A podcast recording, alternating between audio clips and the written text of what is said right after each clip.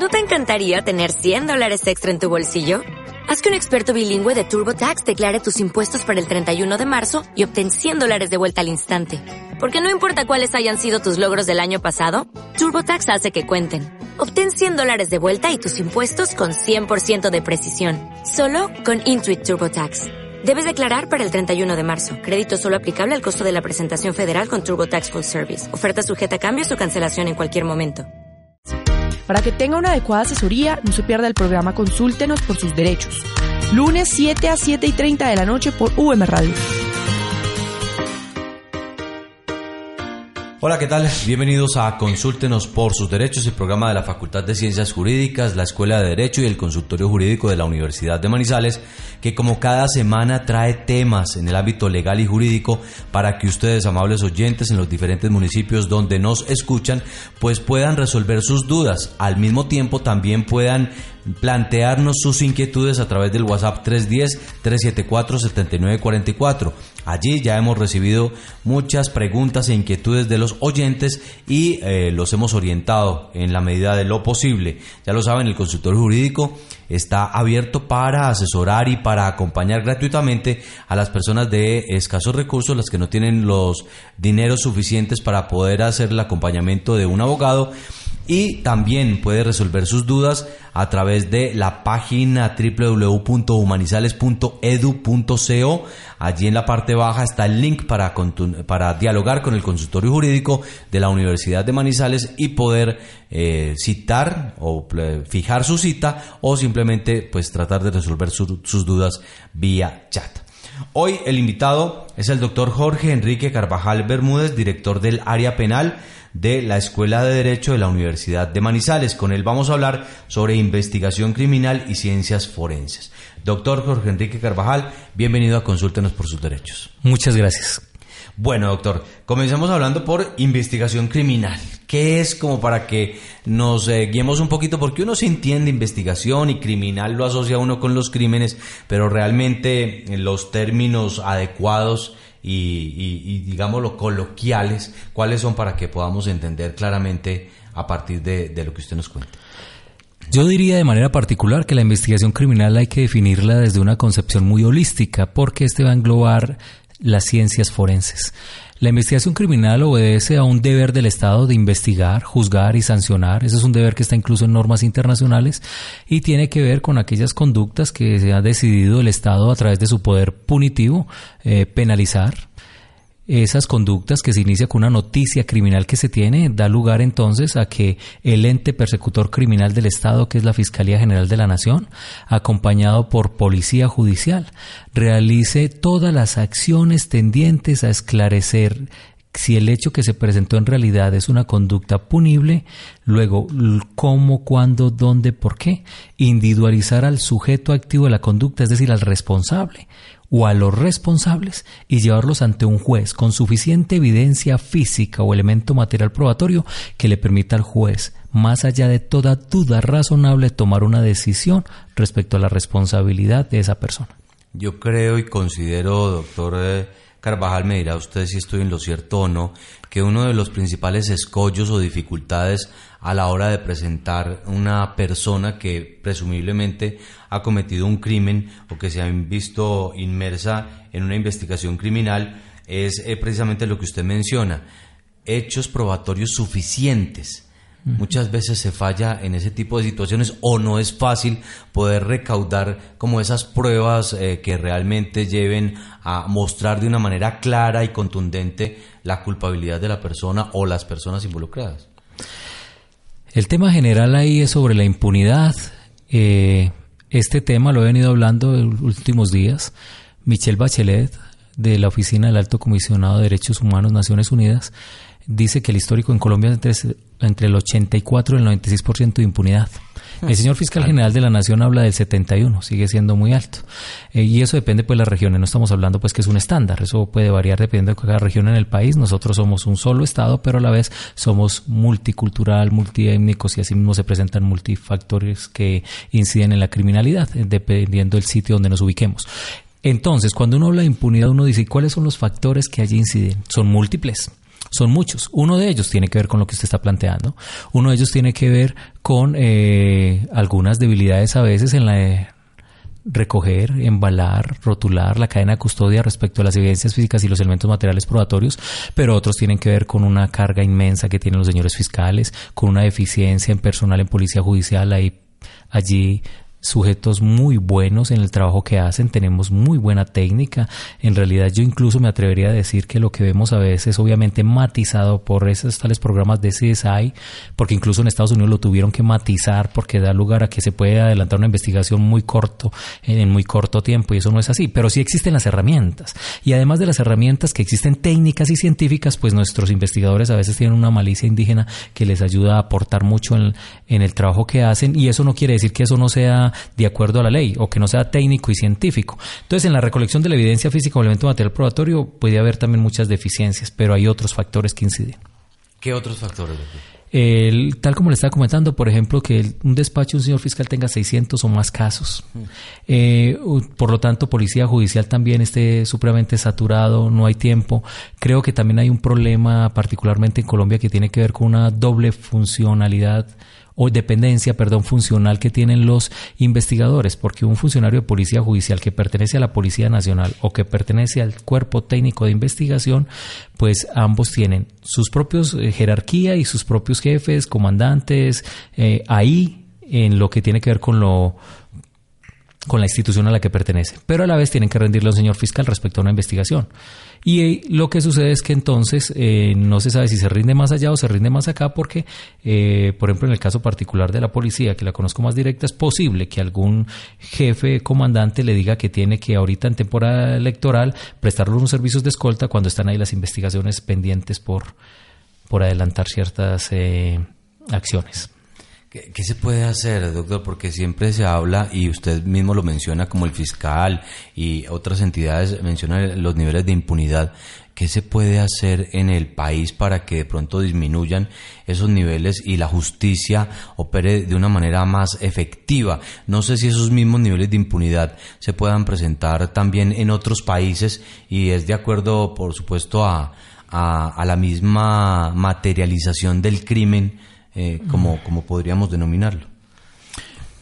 Sí, pues bueno, eso como es tan multifactorial, uno diría que parte de la situación tiene que ver con un problema de falta de personal, pero que no obstante también se requiere una mejor actitud, un mayor profesionalismo.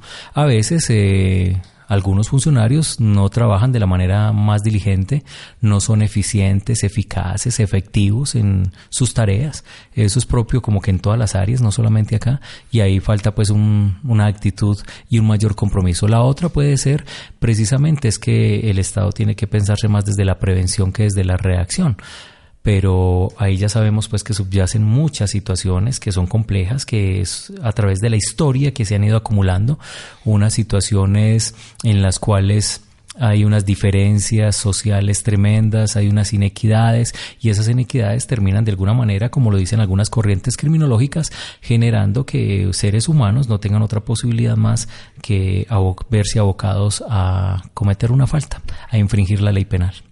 Doctor Carvajal, por supuesto, la investigación criminal tiene que ver y está ligada completamente con las ciencias forenses, que son las encargadas de, eh, podríamos decirlo, usted me corrige, las ciencias forenses investigan de una manera más profunda y mucho más eh, tratando de buscar eh, el fondo, digamos, del asunto o detalles que no son perceptibles de una manera simple.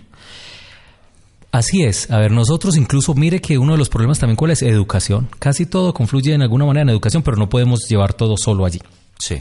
La Universidad de Manizales comprometida precisamente con eh, brindar espacios que cambien la realidad social, que la puedan transformar, tiene una maestría en ciencias forenses. ¿Y qué es lo que se hace allí? Pues mirar en psicología, psiquiatría forense, antropología forense, es decir, aquellas áreas del conocimiento que se dedican a colaborar en la investigación criminal, en los aspectos legales, en los aspectos periciales, eh, desde su ciencia, determinar cierta situación que es importante discutirlo ante el juez de conocimiento en un juicio oral, pues entonces es lo que le da el apellido de forense. Eh, es muy importante porque usted bien lo dijo, sí, hay algunas situaciones que son propios de esas disciplinas porque un juez es formado en derecho pero no tiene conocimiento, por ejemplo, en antropología, como lo dijimos, o en medicina legal. O bueno, ahí se habla incluso hoy de la odorología forense y surgen cada vez más, más ramas. ¿Odorología forense? Sí, en los olores. Vemos que hay ciertos animales que tienen mayor capacidad en eso que nosotros los seres humanos. Sí. Bueno, o seres no humanos, digámoslo así, que esto de animales a veces me, me confunde un poco, creo que ese término ya hay por la carga peyorativa hay que comenzar a, replantearlo.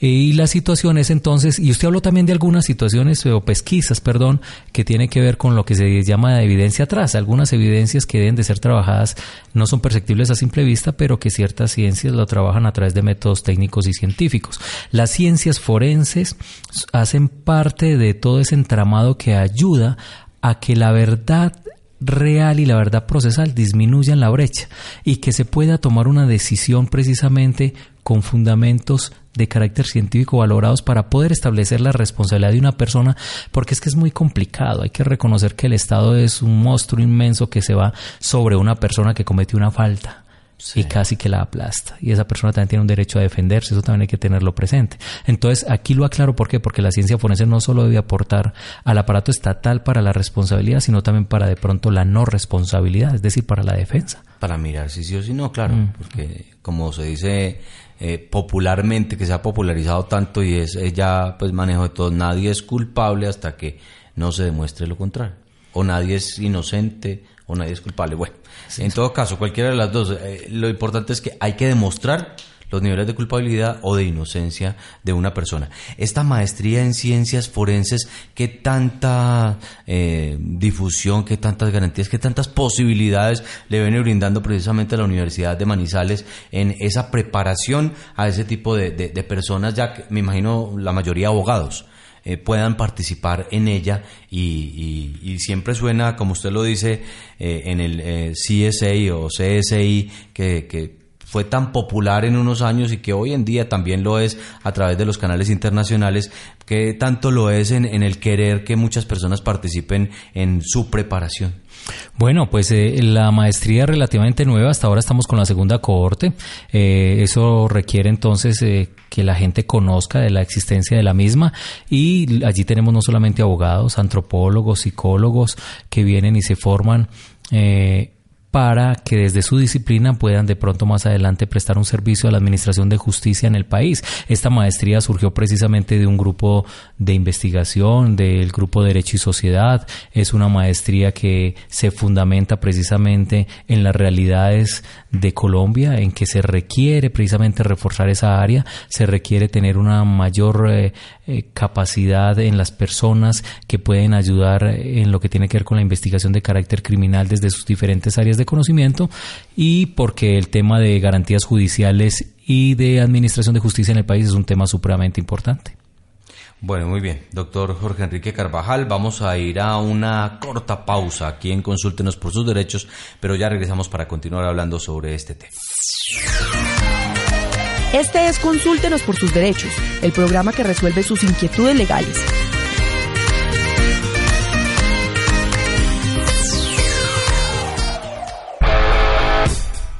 El encuentro con los libros como te gusta. Autores, títulos, adaptaciones, corrientes. Lecturas para tu sed de conocimiento. Obras que amplían tu imaginación. Escúchanos en Proletarios todos los martes a las 7.30 de la noche y en reemisión los viernes al mediodía. Ahora, en UMFM, hablamos de sexualidad. Escuche Sexo Oral con Magdalena Villegas de domingo a jueves a las 10 de la noche. Sexo Oral. Cinco minutos para la sexualidad y el placer. En UMFM, la emisora universitaria de Manizales.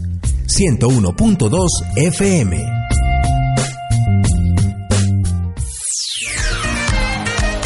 Este es Consúltenos por sus derechos, el programa que resuelve sus inquietudes legales.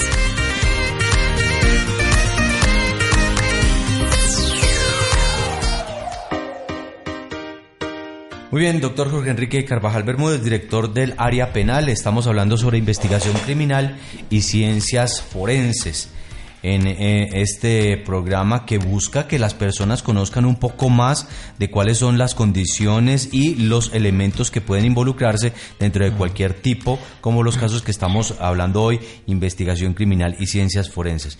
Doctor Carvajal, eh, ya habíamos hablado mucho de las falencias en investigación criminal y le planteaba yo la posibilidad de cómo se puede mejorar pero uh, qué tanta disposición y qué tanta capacidad tienen los entes encargados y pertinentes de realizar este tipo de investigaciones con respecto a apoyo económico, porque debemos decirlo, el apoyo económico siempre es fundamental, y de personal, porque como usted lo dice, hay una sobrecarga en los eh, diferentes eh, estados judiciales y en los despachos, y esa sobrecarga siempre la hemos escuchado y es eh, quizás difícil que nombren más personas y mucho más, digamos, en los municipios donde se hace más complejo por el reducido espacio y por la reducida cantidad de personas? Sí, necesariamente ante la falta de personal y que ha sido una cuestión también de carácter histórico, pues lo que se necesita es una mayor eficiencia y una mayor eficacia uno tiene que ver es con el uso de los recursos que se tiene, pero cuando uno encuentra, en algún momento se hizo una investigación y encontraron con que aún teniendo los recursos en ciertas unidades no se utilizaban por el desgaste y luego la preocupación si se había o no presupuesto para comprarlos de nuevo. Eso no puede suceder. también influye o no? Claro, totalmente. Eh, nosotros tenemos, sin duda alguna estoy convencido de eso porque he estado directamente vinculado con la actividad, muy preparados eh, y capacitados funcionarios de policía judicial. Bueno, se puede presentar situaciones porque también es posible que en estas instituciones tengan personas que están muy capacitadas y otras que no estando tan capacitadas están allí. Eh, por ejemplo, eh, que sea más entrenado en la vigilancia y no obstante esté prestando en una SIGIN, en una seccional de investigación criminal, sus servicios. Pero allí va con la experiencia adquiriendo toda una un entrenamiento que le ha de servir. Creo que la cuestión tiene que ver más con la eficiencia y la eficacia y con más recursos. Siempre se van a necesitar más recursos, pero no obstante, eh, hay que pensar en que con lo que se tiene hay que hacer el mejor esfuerzo. Eso no es fácil a veces, el mayor compromiso que tienen que tener los funcionarios para poder sacar adelante se ve en muchos de ellos, pero se requiere además que todo el sistema, todo el engranaje estén en ese grado de eficacia y de eficiencia. A veces como que los niveles no son los más adecuados. ¿Qué se requiere para ser un buen eh, investigador criminal? Bueno, un buen investigador criminal debe tener, uno podría preguntarse esto, ¿nace o se hace? Y uno diría que en ambos sentidos. Hay personas que tienen ciertas habilidades y competencias, hay otros que las van adquiriendo y esas habilidades y competencias tienen que ver con que es una persona que es persistente. De nada sirve un investigador que claudica ante la primera dificultad porque hay unas etapas a veces en la investigación es como de homeostasis donde no se tiene un avance. Ahí debe tener la paciencia suficiente para seguir investigando de tal manera que encuentre la evidencia que lo va a motivar a seguir porque definitivamente va a clarificar su hipótesis, a potenciarla. Bueno, y algo sobre las hipótesis, estas tienen que ser flexibles porque si alguien con una hipótesis se casa de manera profunda, no es flexible, entonces toda evidencia que recolecte como que la va a encajar de manera necesaria y eso sería un error. Eh, hay un dicho que dice cuando uno usa un martillo todo lo demás lo ve como clavo. Entonces ese es un problema también en la cuestión de las hipótesis. Eh, la otra es que tiene que ser dedicado, muy profesional, tiene que ser una persona disciplinada, tiene que ser una persona que le guste lo que está haciendo. La investigación criminal, en cierta medida, también tiene un componente del método científico. Uno podría incluso mirar cómo la investigación criminal tiene que seguir un objeto de estudio, un método, una sistematicidad, una rigurosidad. Eh, ¿qué, tanta dificultad puede causar en cualquier tipo de investigación, en este caso la que estamos hablando, una investigación criminal, los eh, posibles falsos testigos o falsos testimonios o testimonios acomodados que de alguna manera eh, en muchas ocasiones terminan cayendo por, por su falsedad? Pero ¿qué tantas dificultades pueden tener? Yo creo que una de las cosas que debemos de trabajar más en Colombia tiene que ver con la prueba técnico-científica, por lo que usted está planteando. Porque si seguimos es basándonos más en prueba testimonial que en la técnico-científica, que es de lo que hemos venido hablando, pues entonces se presentan las situaciones. Es una realidad que en Colombia hemos evidenciado un carrusel de testigos, una persona testifica porque eso le conviene, porque le ofrecen un dinero y no tiene el pudor ninguno de testificar contra otra persona sin conocer la realidad de los hechos. Y esos testimonios son valorados pues si en lo mismo incurrió incluso eh, la misma Corte Interamericana de Derechos Humanos en el caso de Mapiripán, que toma una decisión que no favorece para nada al Estado colombiano y tiene que ver con unos testimonios de unos hechos que en realidad nunca acaecieron. Entonces allí se engaña y no es culpa tampoco de, para decir que son los jueces de la Corte, por ejemplo, sino que son engañados. Y es como es que nosotros tenemos una sociedad que puede llegar a esos niveles de llegar a engañar a un juez para que tome la decisión que perjudica a un ser humano respecto a su libertad. Eso obviamente que es un tema supremamente complicado y que requiere un buen análisis. Y que hay que trabajar realmente desde las bases de la sociedad para inculcar un poco de, ética y moral a muchas personas que, que sin pudor mm, van incriminando a otras personas sin tener nada que ver ellas en, lo ocurrido o en el caso a investigar. Eh, y eh, todo eso de prueba técnica también tiene que ver con las ciencias forenses porque todo lo forense es bastante técnico y busca llegar de una manera profunda a, encontrar esas bases eh, científicas que permitan dar con una, con una sentencia o por lo menos con un dictamen. Claro, pues uno puede tener de todas allí algunas deficiencias. ¿Quién va a decir que no? Pero un dictamen de medicina legal que logra determinar la causa, manera de muerte de un ser humano, si en realidad sí se le atribuye por la acción de otro, pues eso tiene que ser algo que debe ser valorado en juicio precisamente porque es practicado por un experto, un médico con especialidad en el área forense.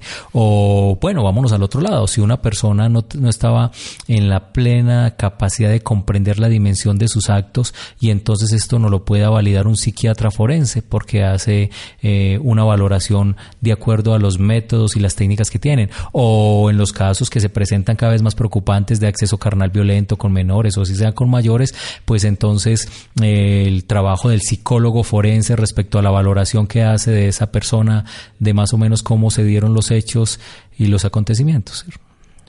Eh, usted me habla de la maestría de ciencias forenses y que están en la segunda cohorte. Una maestría para nuestros oyentes, pues por lo regular se demora dos años y termina con una investigación. Las maestrías buscan que eh, quienes se forman o nos formamos en maestría, porque yo tengo una maestría que también eh, realicé en la Universidad de Manizales, pues eh, tengamos todas las bases, los fundamentos, no solamente teóricos, científicos, investigativos, sino también toda esa posibilidad de, como lo, lo reitero, de ser, formarse en investigador. Esta maestría en segunda corte, ¿qué tanta acogida ha tenido? Bueno, la maestría inició ahora con hasta ahora pues la segunda cohorte, solo el primer módulo de la lectiva, pero sí quisiera aclarar ahí una situación y es que pues la maestría, como usted bien lo dice, eh, puede ser en investigación o profundización. Esta es una maestría en profundización.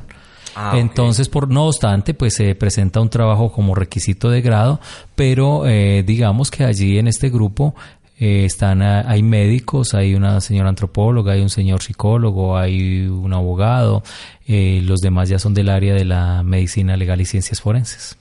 ¿Y qué tanta acogida ha tenido?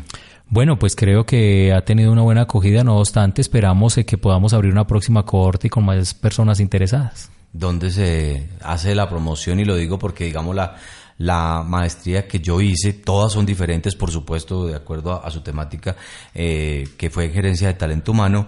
Había gente de todas partes del país, de todos los rincones, que ven en la Universidad de Manizales y en, la, en los posgrados una gran posibilidad de, llegar a, a, formarse de una manera pues mucho más avanzada.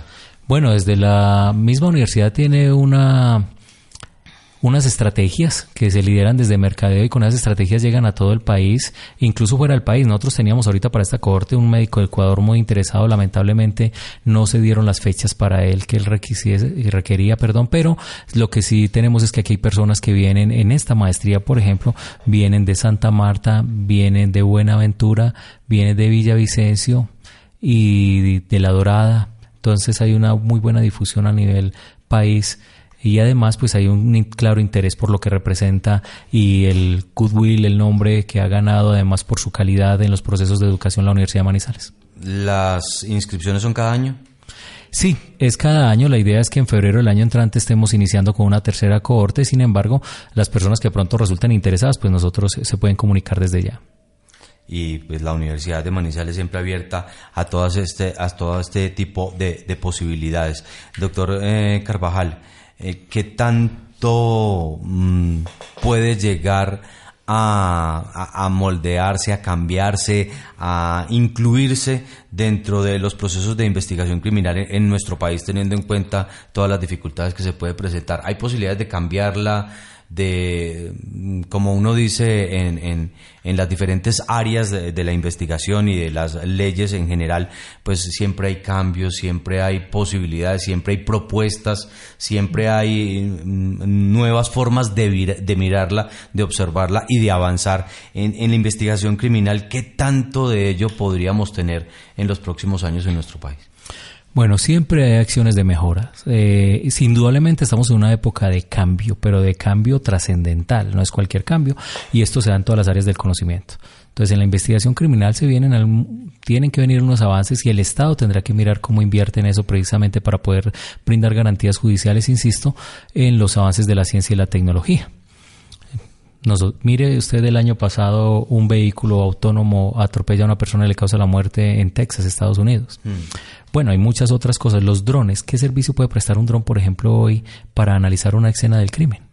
Eh, para hacer unas tomas de 360 grados que permitan más adelante poder valorar mejor eh, lo que se llama los registros en la escena del crimen, como es el fotográfico o el, o el planimétrico topográfico, eh, lo que tiene que ver precisamente con la posibilidad de tener mayores herramientas para poder eh, que los investigadores puedan realizar un trabajo eh, más efectivo.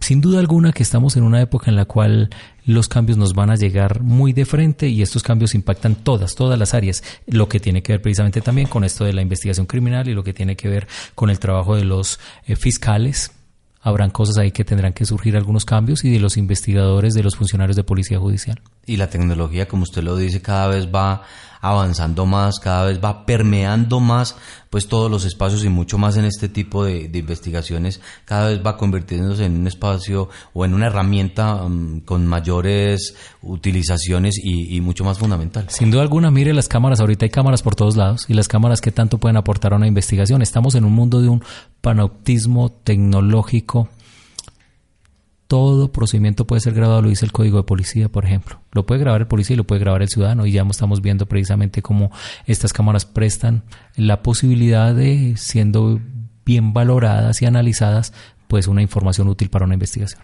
Cada vez somos más vigilados, cada vez somos más observados y esto definitivamente pues va a llegar a crecer a unos niveles en los que a cada paso que demos vamos a, a tener que rendir cuentas por, por, eh, por intermedio de, todas las cámaras de vigilancia y toda la tecnología que hay, porque los mismos sensores de movimiento, los mismos registros eh, de cámaras que registran eh, de registro facial. Reconocimiento facial. Exactamente, las huellas digitales por donde quiera que uno vaya. Esto cada vez va a ser más difícil el actuar de los criminales, pero va a facilitar de alguna manera la acción de las autoridades. Bueno, eh, siempre se tecnifican también. Esa es la cuestión, ¿no? Del otro lado, ellos también usan la tecnología. Pero entonces el reto es cómo de este lado, que es el lado que trata de garantizar la cohesión social, la convivencia, la seguridad y la tranquilidad, se logra adelantar y no vamos atrás, porque a veces es el problema, vamos es detrás de los sucesos y ellos van adelante, ¿no? Tendremos que tener una posibilidad de adelantarnos y de cuáles son los usos. Miren ustedes lo que tiene que ver con estos delitos que se relacionan con el uso del Internet. Sí. Eh, bueno, pues cuando tenemos esas realidades tenemos que mirar unas herramientas bien eficaces para poder eh, contrarrestarlas.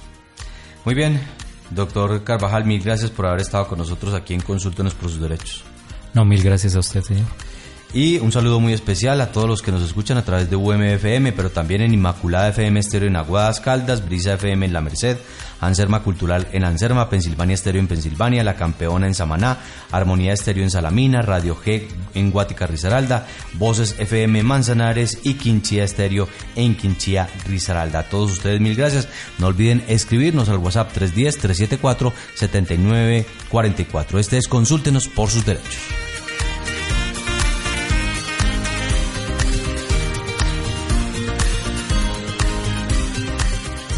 Para que tenga una adecuada asesoría, no se pierda el programa Consúltenos por sus derechos. Lunes 7 a 7 y 30 de la noche por UM Radio.